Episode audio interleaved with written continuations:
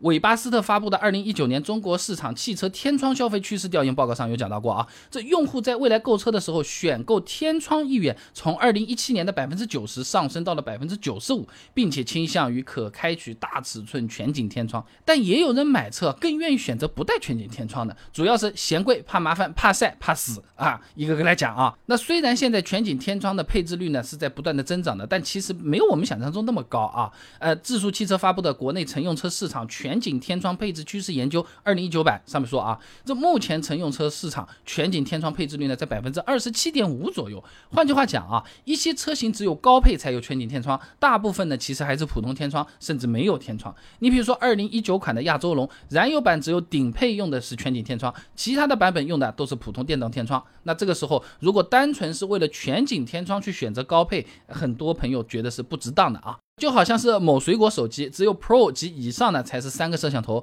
相对便宜一点的版本都是两个摄像头。你单纯为了多一个摄像头去加很多钱去买，呃，其实很多人都是不愿意的啊，觉得不划算嘛。那还有很多消费者朋友考虑选装一个全景天窗呢，哎呀，价格也是不便宜。二零二零款大众迈腾举个例子，选装全景天窗这个包啊，啊，要额外多花八千块钱。那除了本身更贵，全景天窗保养起来也相对是更麻烦的，不仅仅只是多了一块玻璃。那么简单的啊。赖文林发表在《时代汽车》上面的论文啊，《汽车天窗发展及结构浅析》里面有讲到啊，这全景天窗主要是由天窗框架总成、玻璃总成、遮阳帘总成、机械组总成、挡风网总成、密封条、玻璃电机、遮阳电机等等构成。你听听啊，你以为只有块玻璃啊？哎，你像这种密封条、机械滑轨、挡风网、排水孔，这些都是需要经常保养清洁的，不然很容易出现什么异响、卡顿、打不开、关不上、漏水等等各种情况啊。那由于全景天窗比常见的电动天窗面积是要大不少，保养维护起来的确也是更麻烦的。就拿密封胶条来说好了，同样是换，哎，你可能小天窗三米长搞定，某宝上二十来块钱，全景天窗有可能要七米，用的规格还不一样，五十块钱说不定还要更贵啊。如果去四 S 店一两百，说不定还算工时费啊。那你可以想象，如果是玻璃坏了，滑轨坏了要换了，那这个就更厉害了啊。那第三个呢，相比起铁皮大面积玻璃材质的全景天窗，让车子更热啊。吉林大学周燕威的硕士论文分享给你，日光照射下小型乘用车内热流场分析上面有讲到过啊，这太阳辐射照到车身和玻璃的效果是不一样的，太阳辐射无法穿透铁皮做的车身，但是大部分的短波辐射啊。都可以穿透这个玻璃，哎，有的天窗虽然说是有做隔热措施，但实际效果也没有那么理想。你比如说是某斯拉宣称自己的这个玻璃是可以有效阻隔热量和紫外线的，但根据呃我们一些用的这些网友朋友的这留言反馈来看，哎，还是觉得热，防晒效果没有想象中那么好啊。那总之呢，玻璃做的车顶确实会让车子更热一点，就好像我们住的这个房子落地窗那一块呢更热的，差不多道理啊。那么浙江在线一九年有个报道啊，全景天窗不晒是不是真的？他做了一个实验啊，这全景天窗驾驶员头部的温度啊要高出大概三摄氏度，哈哈，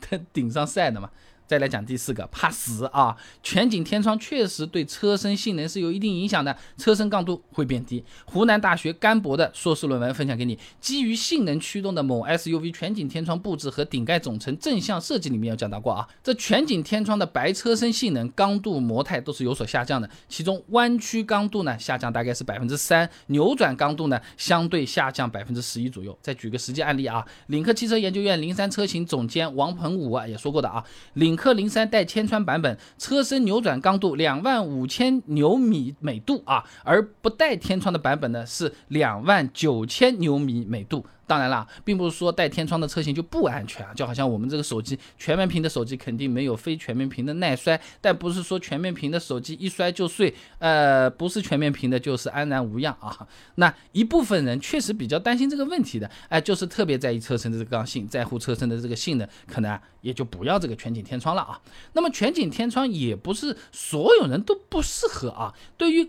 这两类用户车上有天景天窗的话，我觉得体验是挺好的，你参考一下啊。第一个就是你在的那个地方空气质量就是比较好的，全景天窗一个优势就是换气快嘛，能够获得比较好的通风效果嘛。哎，但是现在个别城市空气质量实在是不太友好的，连窗都不怎么开了，就别说天窗了，什么雾霾了、酸雨了，使用频率是有限的啊。那如果说本身你在的那个地方啊，什么山区啊，自然风景很好，空气很不错，经常就是开着风吹吹空调都不愿意开的，觉得这。很好啊，用的频率很高的，哎，你用全景天窗体验是很不错的啊。第二个是家里面有人晕车。哎，钟广亮、金秋菊等人发表在汽车使用技术上面的论文啊，晕车影响因素及对策探讨里面有讲到过，这他调研了个数据，哎，表明诱发成人发生晕车现象的因素呢，与视觉、空气、车辆运动状态相关的比例均高于百分之三十。换句话说啊，大部分人晕车，要么就是车内视线不好太压抑，要么就是车内空气质量不行有异味，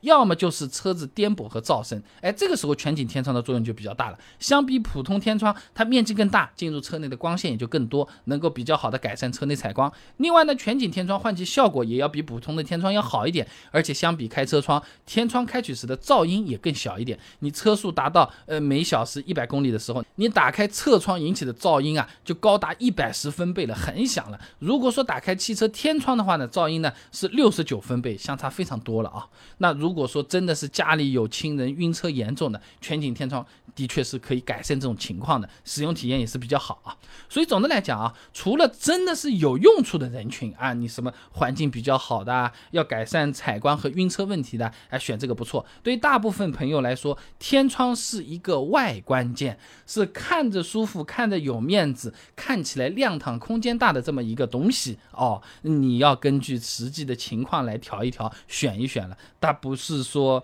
买了这个东西一定能达到怎么样的这种效果了，要比一下看看啊。